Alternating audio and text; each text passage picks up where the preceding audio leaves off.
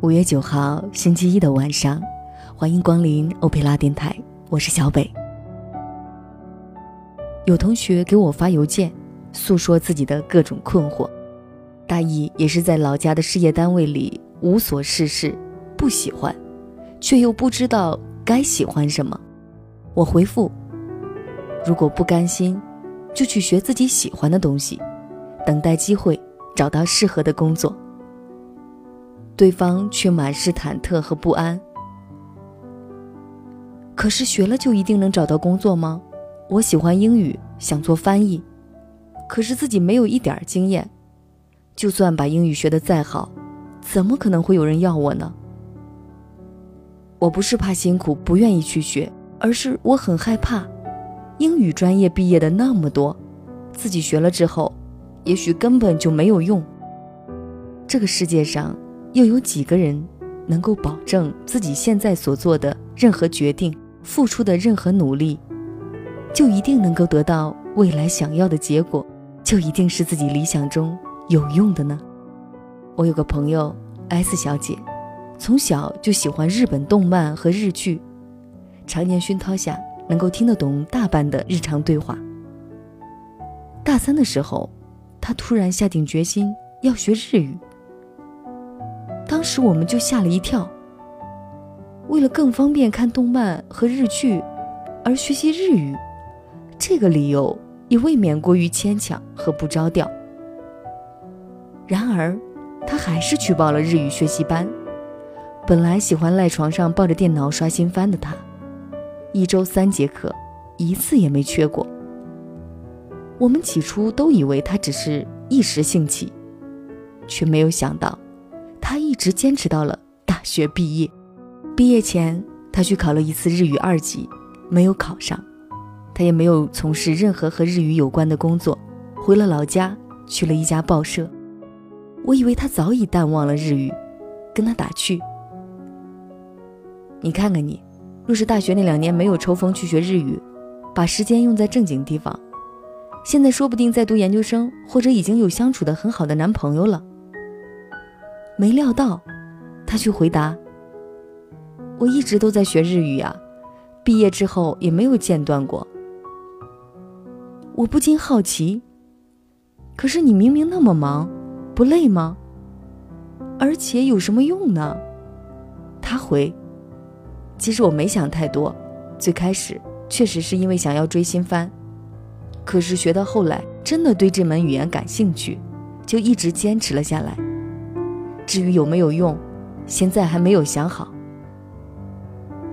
S 小姐住在三线小城市，大概一整年都不会见到一个日本人，当地也没有日企，花那么大力气学日语做什么呢？但年底跟她联系，她却告诉我，已经申请了日本的大学，打算出国留学。我震惊了。你居然自学到了可以申请学校的地步，他笑。也不算完全自学，一直上课，只是需要平时多花点功夫。我还是震惊，你哪来的钱？他还是笑。我跟爸妈预支了我的嫁妆，工作两年自己也没有什么花费，都攒下来了，应该够了。我没有再问他为什么一定要去日本，只是我惊讶，一个姑娘。居然可以花五年的时间，不声不响，朝着自己的目标坚定的前行。这些年，有多少人劝阻过他呢？自诩为他好朋友的我，不也是告诉他，学日语没什么用吗？他不知道自己需要用多久才能看得懂、念得出那一个个陌生的单词，也不知道自己什么时候才能通过考试，拿到日本大学的申请。更不会知道，一心想要她嫁人的爸妈，会不会同意把她的嫁妆钱拿出来供她留学？也许，她也同样不知道，自己到了日本后会有怎样的际遇，会不会顺利找到工作，能不能因此赚到更多的钱？我还有个高中同学 Y 小姐，从高中的时候开始喜欢同班的 W 同学。追求了他整整四年。高中的时候 Y 小姐每天早上给他买包子和豆浆。大学的时候不在一个城市，他拼命做家教、发传单，只为了攒钱买火车票去看他。甚至在他二十岁生日的那天，他送给他整整一罐子的千纸鹤，每一张打开都是他记得的，有关他喜欢他的每一天。他很感动，但还是拒绝了他。我问 W 同学：“为什么？”W 同学的声音满是困惑。我也不知道，我只知道我对他没有动心的感觉。整整四年的付出，只换来一句“没有动心的感觉”。他对他始终冷淡，经常不接他的电话，不回短信。他送他那么多礼物，他几乎都没有拆开过。就连去找他，他也满是生疏和客气，而最残忍的是，他一直单身。我们都替 Y 小姐感到不值。从十六岁到二十岁，她为一个人付出了太多太多，几乎失去了自己，却仍旧是竹篮打水一场空。后来，他们去了同一个城市工作，我们都以为这次总算是修得正果。可是他们依旧是没有在一起。我问 Y 小姐，是不是后悔了？她却摇了摇头。对我而言，她是我一直不断向前的动力。因为喜欢他，总担心自己不够美、不够好，所以拼命努力了这么多年，才修炼成今天这副走在大街上有回头率，在办公室里能独当一面的样子。我等了他很多年。却也终于明白，感情的事勉强不了。以后我不再等他了。说罢，他又笑起来。就凭我，也不怕没有人追求。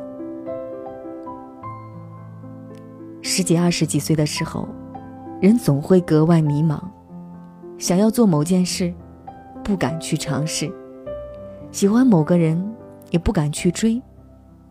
我们所担心的，无非是。害怕付出了满腔的热血和期待，却没有收获预料之中的结果。我今年年初跳了一次槽，在别人眼中我做得很不错，只花了一年时间就能够跳到业内前列的公司。可是我却整个人都陷入了无边无际的恐慌和焦虑当中。之前积累的，在新的公司大都没有什么用处。而我在接触新的工作内容的时候，却发现自己知道的太少。原本以为自己至少有点成绩，可是事实却给了我无情的打击。原来我仍旧是个新人。我迷茫、暴躁，整天情绪不佳，却又不知道该如何是好。有前辈劝我说：“知道自己不足，就花时间多学一点，慢慢来就好。”我却迟迟没有行动，因为心里头想的是，别人都在大步狂奔朝前跑，我现在回头去学习行业基础知识，有用吗？而迟疑的结果就是，在跳槽后的前几个月，我压根儿都做不出任何东西。过了好些时间，我才渐渐意识到，所谓的认为没有用，认为付出没有回报。都不过是急功近利的表现。期待着某天上天突然赐我天赋异禀，就足以担当大任，却不愿意脚踏实地的去学习、去积累，因为我觉得那样太耗费时间。而最糟糕的是，有可能学了很多，也依然什么都不会。可是我们本来就无法预料。自己此时做的事情，能够对未来的方向和路途有多大帮助？我们也根本无从判断，在达到自己想要的目的之前，到底哪些努力是必须的，而哪些只是无用功。说到底，我们都不过是普通人，没有足够的睿智去替自己挑一条没有曲折的康庄大道走，只能在不断的尝试。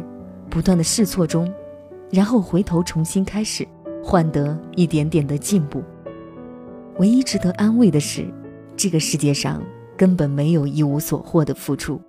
我终于不再抱怨，开始看一本又一本的专业书，了解行业背景，多跟前辈请教和交流。我不会一日之间成为业内大神，可是这种踏实的成长，让我分外安心。不要在意自己的付出什么时候会收到回报，你只要确定这件事是你想做的，那就足够了。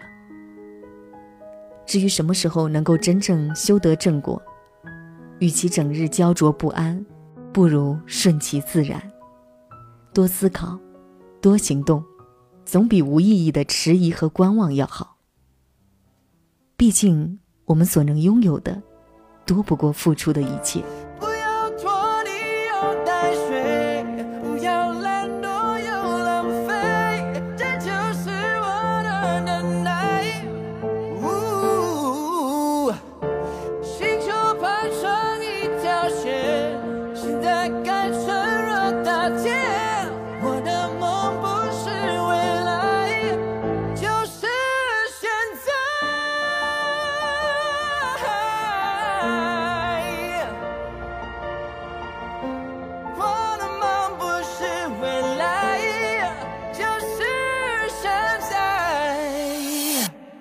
千禧年的前夕，我在录音室哭泣，累积的潜力都是岁月留的痕迹。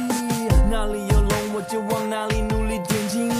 但我的梦想就像谈不成的恋情，像摸不着的星星，就像罗小虎和司仪。临门一脚靠近，但最后只感受打击。生命是自由搏击，几次跌倒就几次爬起。这是一场 party，这是一场革命。啊，现在明白预期是什么定义。